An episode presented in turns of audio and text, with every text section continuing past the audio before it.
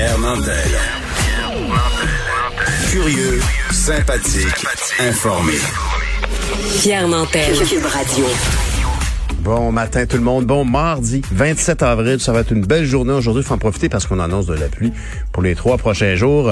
Maude, je voulais te demander, euh, est-ce que tu n'as pas l'impression des fois qu'on réalise pas à quel point ça allait bien avant qu'on ait eu une mauvaise nouvelle? Là, actuellement, au Québec, là, c'est incroyable. On a descendu en bas des 1000 nouveaux cas. C'est fantastique. Oui, c'est sûr que le lundi, on a des, on a toujours des résultats Les chiffres qui sont, sont peuvent être peu. trompeurs un peu. C'est ça, parce qu'on teste un peu moins, mais quand même, on peut être optimiste puis Oui. se dire aussi que ben les mesures fonctionnent euh, parce que la situation est relativement stable Si on au la Québec. compare à l'Ontario, c'est spectaculaire. L'Ontario, l'Alberta aussi, où euh, tu sais des fois on, on l'oublie, mais ça va pas super bien là-bas non plus. On a énormément de cas, énormément d'hospitalisations aussi, puis du côté de l'Ontario, ben écoute, à fait. 800 quelques hospitalisations euh, qu'on a déclarées là, hier, des, des milliers de cas.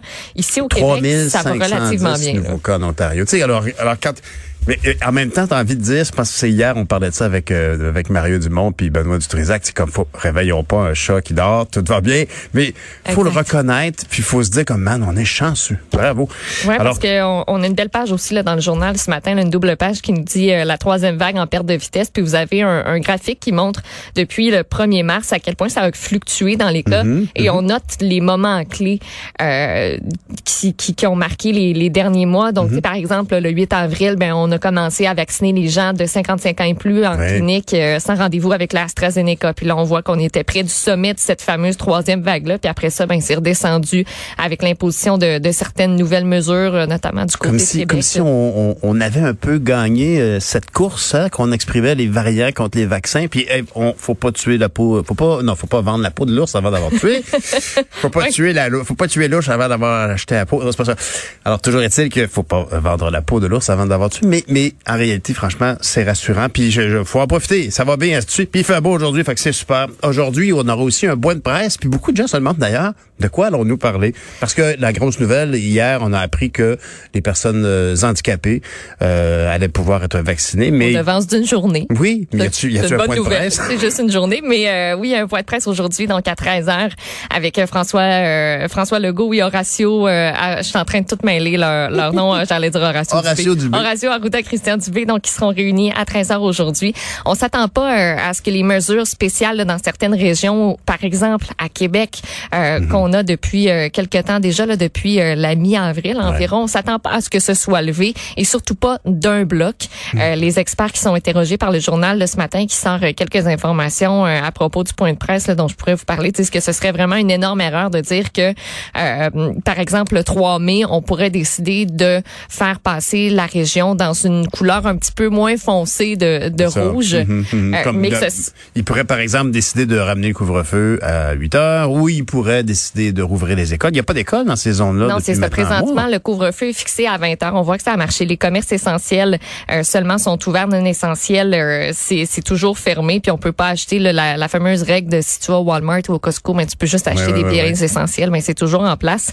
Mais selon les informations du journal, on a les élèves du primaire qui pourraient recommencer à aller à l'école, à l'école, oui, euh, en premier lieu.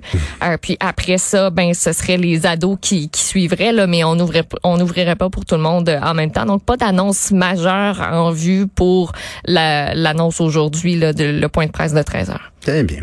Puis dans les journaux, aujourd'hui, on constate que, euh, ah ben, premièrement, on voit que l'arrêté ministériel pour la vaccination des travailleurs de la santé, ça fonctionne. De toute évidence, ça, beaucoup de gens, il y a eu un gros changement depuis une semaine.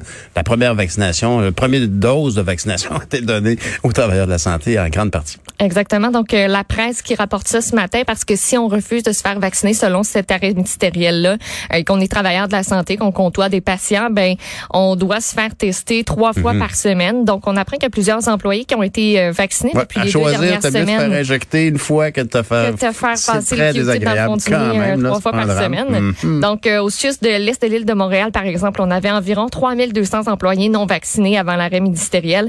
Là, il y en a un peu plus de la moitié, donc 1672 à qui on a Mhm. donné une première dose. Donc, le chiffre a fondu là, vraiment de moitié.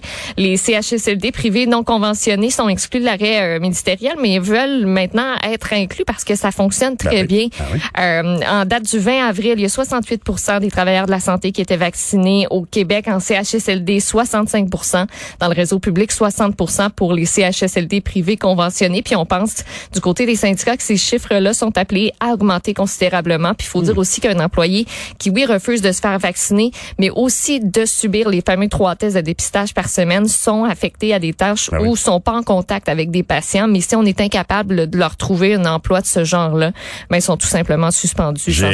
J'ai hâte d'entendre Caroline Saint-Hilaire là-dessus. Je suis sûr qu'elle va réagir. Les policiers, euh, dans, dans, la presse, je pense d'ailleurs, où on mentionne dans le devoir que les, les policiers euh, de la Sûreté du Québec, entre autres, ont vraiment fait là, beaucoup, beaucoup d'overtime. En fait, c'est un gros dossier du journal euh, ce matin, donc euh, à la page à la page numéro 3. Euh, les policiers de la Sûreté du Québec ont accumulé quand même un nombre assez impressionnant d'heures supplémentaires l'année dernière. On parle de près de 85 millions de dollars en heures supplémentaires pour 2020, malgré que la province a été quand même très longtemps mise sur pause, que la mhm. criminalité, aussi la circulation, ça a chuté.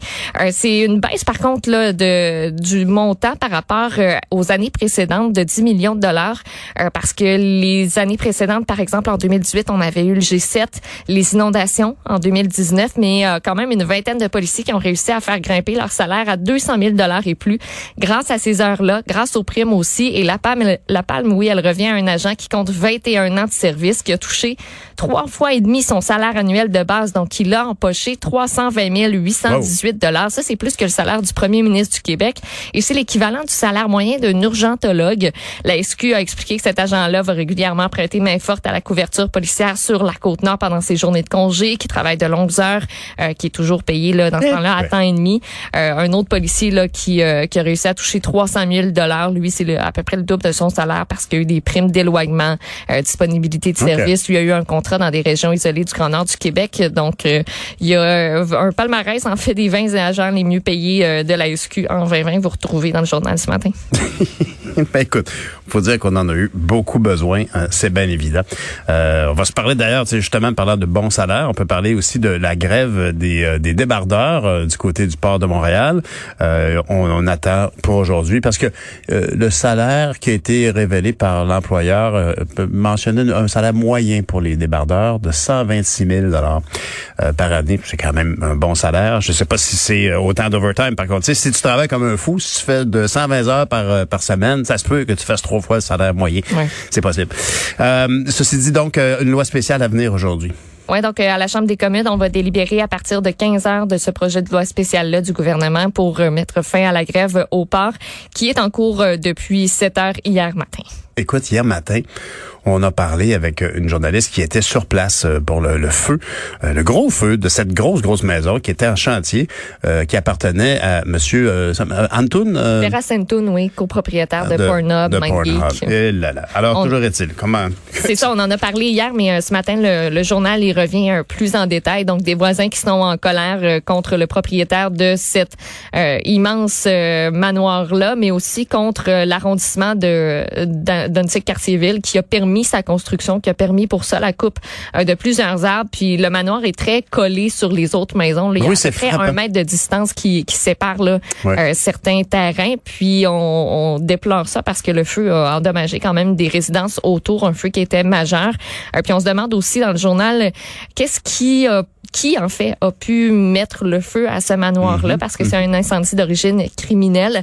Euh, puis dans le journal, on parle de groupes d'extrême droite, euh, notamment là, des groupes chrétiens extrémistes sur les médias sociaux qui s'expriment par rapport à ce à cet homme-là, Ferra Santoun, par rapport à Pornhub. Puis on se demande si eux pourraient être à l'origine de cet acte criminel-là. En tout cas, il y a ben. beaucoup de, de matière euh, à recherche pour les policiers. Il y, a, toutes sortes de raisons d'haïr ce monsieur-là. Hein? Je veux dire, il y a, il y a le fait que dans le quartier, s'est imposé dans la cour de chacun euh, sur un, boisé qui était protégé.